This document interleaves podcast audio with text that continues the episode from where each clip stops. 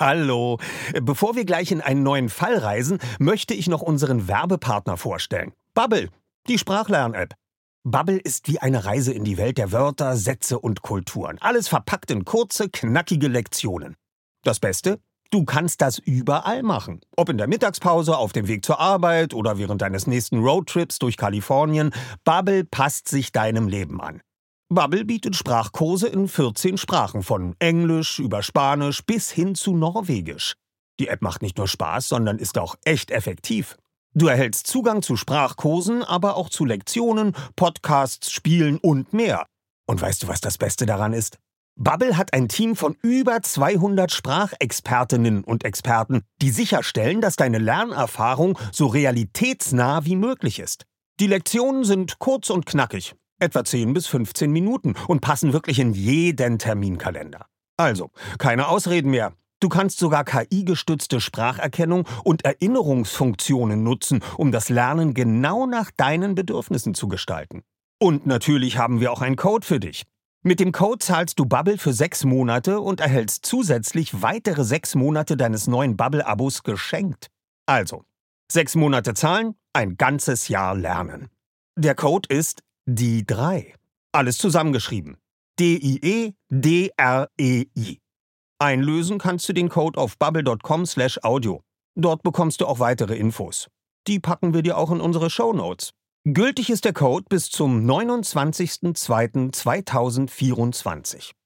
Also, wenn du dein nächstes Abenteuer mit einer neuen Sprache starten willst, probier Bubble aus. Und wir starten jetzt nach Rocky Beach. Passend dazu kannst du direkt eine Englischlektion starten. Viel Spaß! Die drei Detektive. Drei Fragezeichen. Wir übernehmen jeden Fall. Erster Detektiv Justus Jonas. Zweiter Detektiv Recherche und Archiv Bob Andrews. Das bin ich. Das stimmt. Sind meine geschätzten Hörer und Miträtsler auch schon soweit? Die drei Fragezeichen Hörbuchreihe. Eine Auswahl aus den Klassikern der Buchreihe ungekürzt eingelesen von Family and Friends. Das sind Sprecherinnen und Schauspielerinnen, die immer, oft, schon lange nicht mehr oder gerade eben bei Hörspielproduktionen der drei Fragezeichen dabei waren und oder mit der Serie anderweitig verbunden sind. Die Reihe orientiert sich nicht an der Chronologie der Buchklassiker, sondern folgt dem Prinzip Lieblingsstory. Jetzt im Interview Oliver Rohrbeck, der uns unter anderem erzählt, was die drei Fragezeichen und der Superpapagei zu seiner Lieblingsgeschichte macht. mein Name ist Oliver Rohrbeck. Ich bin hier im Hörspielstudio Kreuzberg. Und wir haben ein, äh, die letzten zwei Tage eine Hörbuchaufnahme gemacht. Und zwar habe ich als Hörbuch eingelesen äh, Die drei Fragezeichen und der Superpapagei. Eine tolle Folge. Eigentlich ist der Karpatenhund ja deine Lieblingsfolge. Musstest du dich mit Andreas Fröhlich einigen, wer welche Folge liest? Ich habe von vornherein gesagt, ich mache sehr gerne mal den Superpapagei. Andreas hat eigentlich gleich gesagt, er würde gerne den Karpatenhund machen. Das finde ich auch völlig in Ordnung, dass man da jetzt nicht so eine Zuordnung macht. Er hatte, glaube ich, auch einen anderen Lieblingsklassikerfall als den, den er jetzt gelesen hat. Und ich fand den Superpapagei total richtig äh, für mich jetzt, um den als Hörbuch einzulesen. Das ist ja sehr spannend die drei Fragezeichen mal als Hörbuch zu machen, weil äh, Justus ja hier eine ganze Menge vorantreibt in diesem Fall. Und äh, ich das von der Aufteilung der Menge von Justus im Gegensatz zu den anderen äh, eigentlich sehr schön fand. Und auch die Struktur, dass ähm, Justus zweimal mit Peter alleine unterwegs ist, passt da sehr gut. Als wenn die drei ständig äh, zusammen sind und man dann diese drei Stimmen, die man ja so im Ohr hat, die muss ich ja dann sozusagen alle alleine lesen im Hörbuch. Ähm, also das fand ich jetzt von der Aufteilung und von der Geschichte her ein super Fall für mich. Hast du dir den ersten Fall ausgesucht, weil Justus der erste Detektiv ist? Es ist ja auch ein äh, sehr beliebter Fall. Es ist tatsächlich einer der erfolgreichsten Fälle überhaupt. Er ist natürlich auch am längsten auf dem Markt, kann man sagen. Also äh, musste er ja auch so erfolgreich sein. Ähm, ja, das könnte auch mit dazu beigetragen haben, den Superpapagei auszuwählen. Ähm, wir haben ja dann 2004 den Superpapagei in der damaligen Collarline Arena äh, in Hamburg vor 12.000 Leuten gemacht. Live und tatsächlich so, wie er dann auf ähm, Kassette und CD war in den Dialogen. Ähm, also das, daher hatte ich den auch noch so ein bisschen im Kopf, den Super Papagei. Aber nee, das war jetzt als Hörbuch, hat das ja richtig Spaß gemacht, muss ich mal sagen. Hast du zur Vorbereitung noch einmal in das Hörspiel gehört? Tatsächlich äh, hatte ich Gott sei Dank jetzt äh, vor zwei Tagen, einen Tag vor der Aufnahme, äh, habe ich dann wieder eine längere Autofahrt gehabt. Und äh, da habe ich mir das nochmal angehört, ja. Das fand ich sehr sinnvoll, nochmal diese sehr prägnanten Sprecher von damals mir anzuhören, damit ich dann so ein bisschen meine Stimmen, die ich verteile, an die anlehnen kann. Äh, wen ich auf jeden Fall voll und ganz getroffen habe, ist Tante Mathilda, Karin Lineweg. Die habe ich äh, jetzt hier in dem Hörbuch total gut getroffen. Hast du dich an die Aufnahmen von damals erinnert, während du das Hörbuch eingesprochen hast? Hatte ich ehrlich gesagt, als ich dann äh, vor zwei Tagen das Hörspiel nochmal gehört habe, da, da hatte ich doch so einige ähm, Erinnerungen, gerade mit dem Aufzählen der Papageiennamen. Äh, das war, kam mir damals schon total wirr vor, äh, während der Aufnahmen zu dem Hörspiel. Und ich weiß gar nicht, ob ich es damals, als ich 13 oder Anfang 14 war, als wir es aufgenommen haben, ich glaube, wir haben es 78 aufgenommen, 79 ist es rausgekommen. Und ich ich glaube, ich habe den Fall damals schon nicht kapiert. Deswegen war das jetzt eigentlich sehr hilfreich, das ganze Buch mal äh, durchzulesen.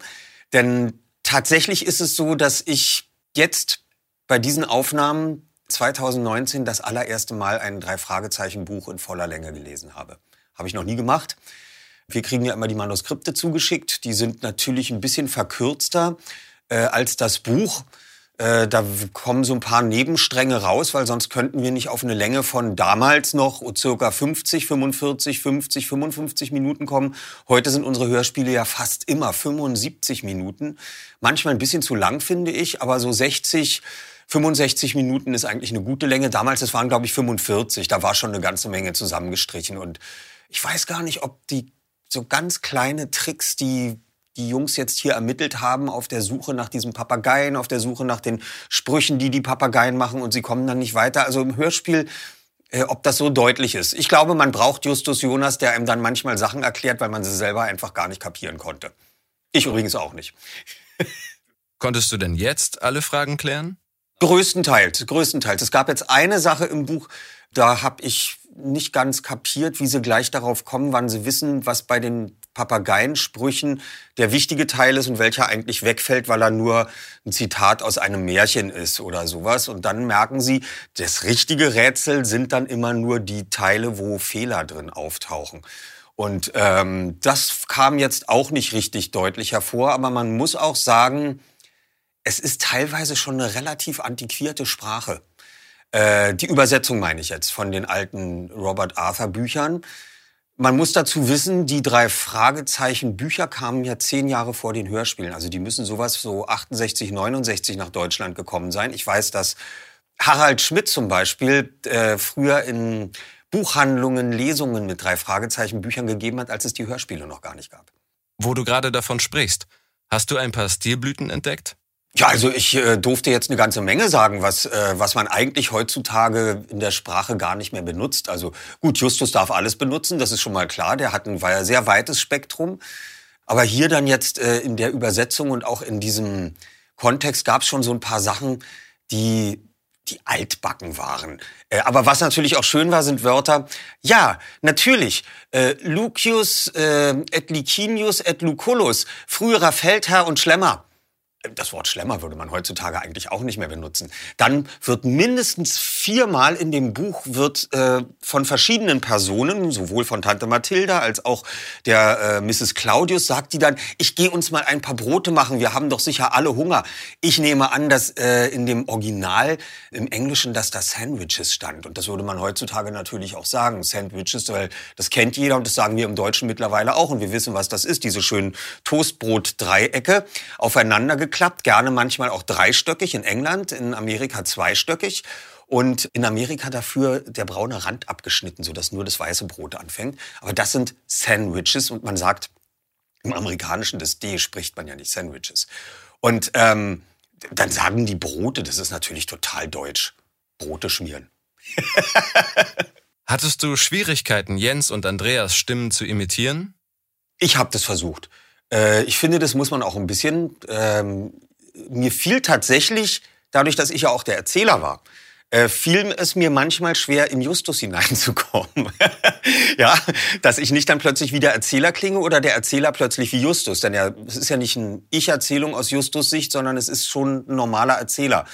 Und äh, das musste ich also gut trennen und bei den beiden, das fiel mir jetzt nicht ganz schlimm schwer, wobei ich ihre beiden Stimmen dann so ein bisschen an das Hörspiel von 79 angeglichen habe. Da ist Jens noch sehr so ganz zaghaft und ja, manchmal so ein bisschen verhaucht. Und dann habe ich dazu aber so ein paar Gesten und Zwischengeräusche und Lacher von Jens eingebracht, weil er sitzt mir im Studio, sitzt mir in Hamburg im ähm, äh, Studio bei Frau Körting sitzt mir genau gegenüber Andreas und schräg gegenüber Jens. Ich gucke den immer ins Gesicht und dann kann ich immer gucken, wie Jens spielt.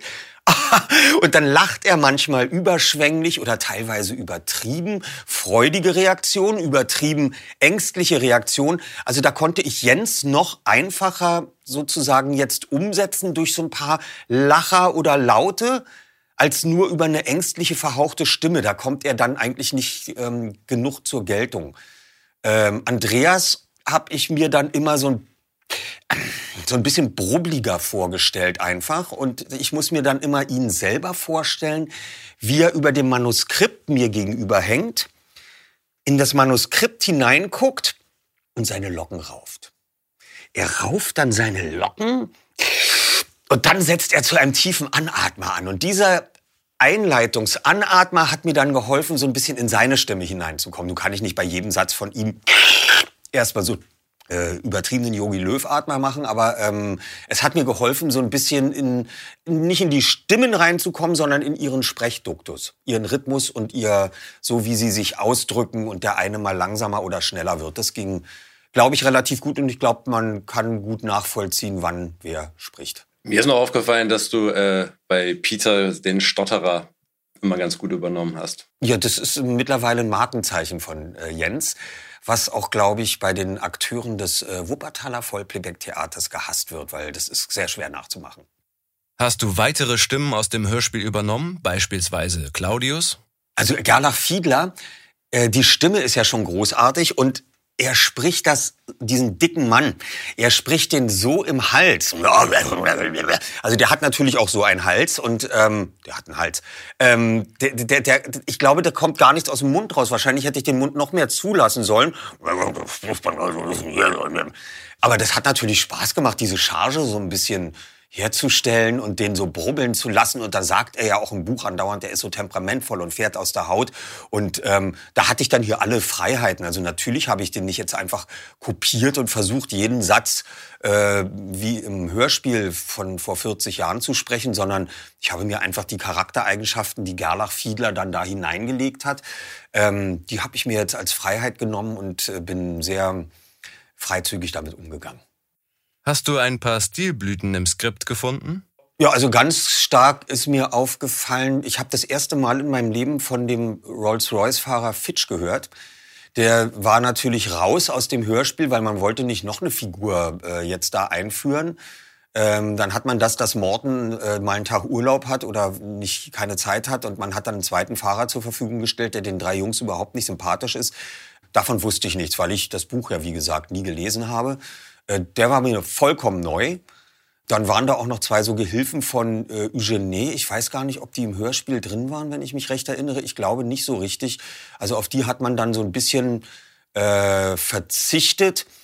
Kenneth und Patrick äh, waren, glaube ich, in den Hörspielen jetzt auch noch nicht so prominent vertreten wie hier im Buch eigentlich. Dass die so etabliert auf dem Schrottplatz sind. Äh, heutzutage nennt man es ja Gebrauchtwarencenter. Damals sagte man noch Schrottplatz.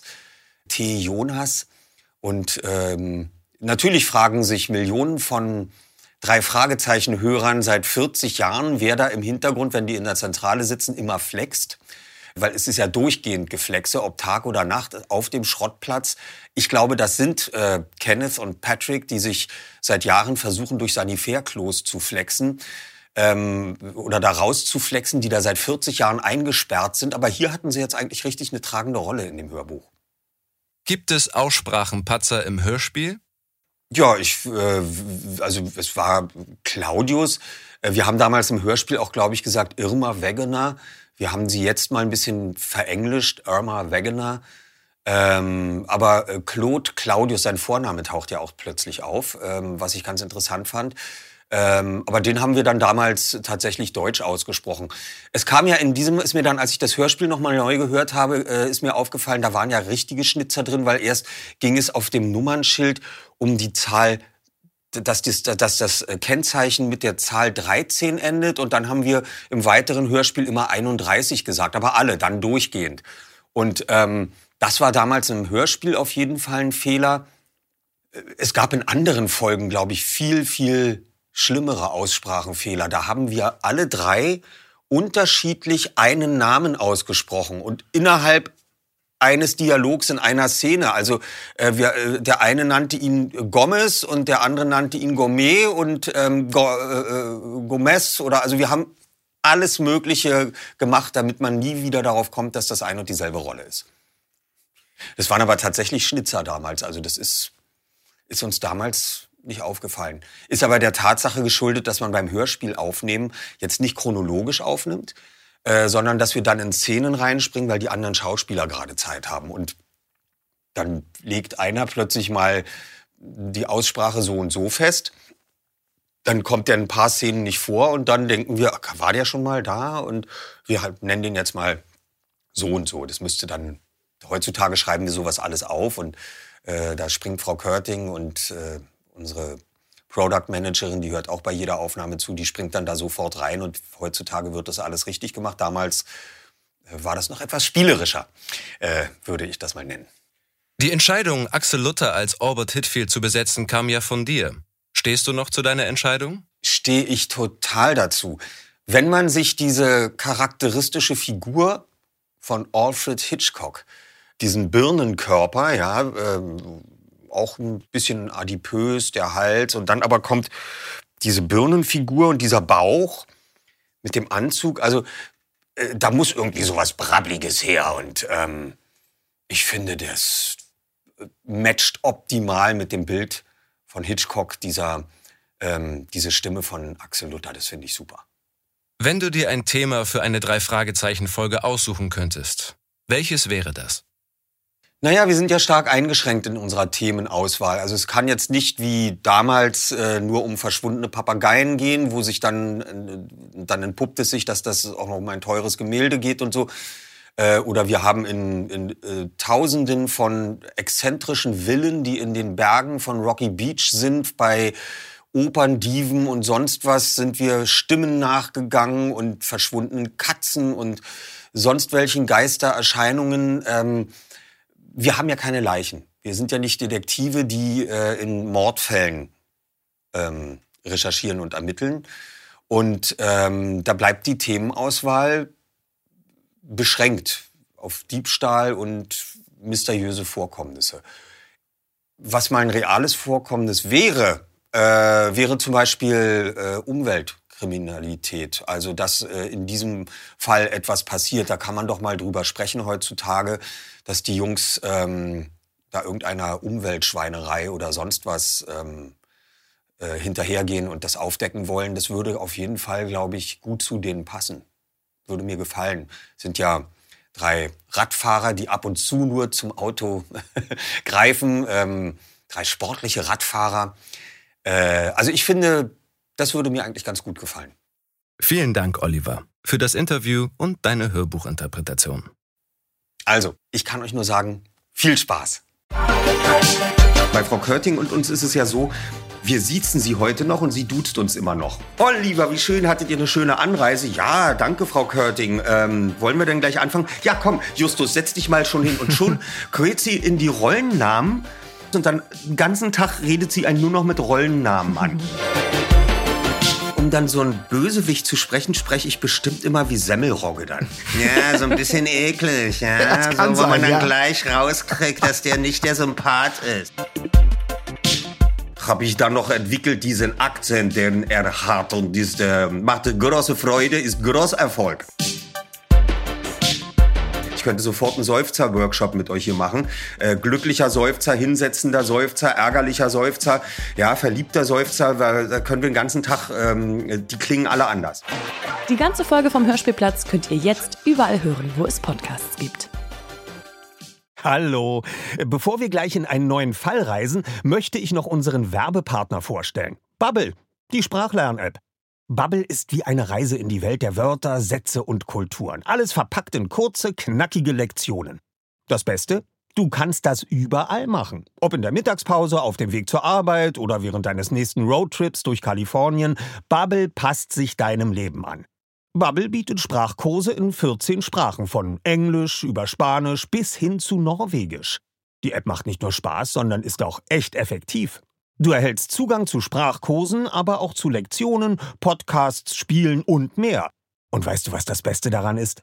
Bubble hat ein Team von über 200 Sprachexpertinnen und Experten, die sicherstellen, dass deine Lernerfahrung so realitätsnah wie möglich ist. Die Lektionen sind kurz und knackig, Etwa 10 bis 15 Minuten und passen wirklich in jeden Terminkalender. Also, keine Ausreden mehr. Du kannst sogar KI-gestützte Spracherkennung und Erinnerungsfunktionen nutzen, um das Lernen genau nach deinen Bedürfnissen zu gestalten. Und natürlich haben wir auch einen Code für dich. Mit dem Code zahlst du Bubble für sechs Monate und erhältst zusätzlich weitere sechs Monate deines neuen Bubble-Abos geschenkt. Also, sechs Monate zahlen, ein ganzes Jahr lernen. Der Code ist die drei. Alles zusammengeschrieben. D-I-E-D-R-E-I. Einlösen kannst du den Code auf bubble.com slash audio. Dort bekommst du auch weitere Infos. Die packen wir dir auch in unsere Show Notes. Gültig ist der Code bis zum 29.02.2024. Also, wenn du dein nächstes Abenteuer mit einer neuen Sprache starten willst, probier Bubble aus. Und wir starten jetzt nach Rocky Beach. Passend dazu kannst du direkt eine Englischlektion starten. Viel Spaß!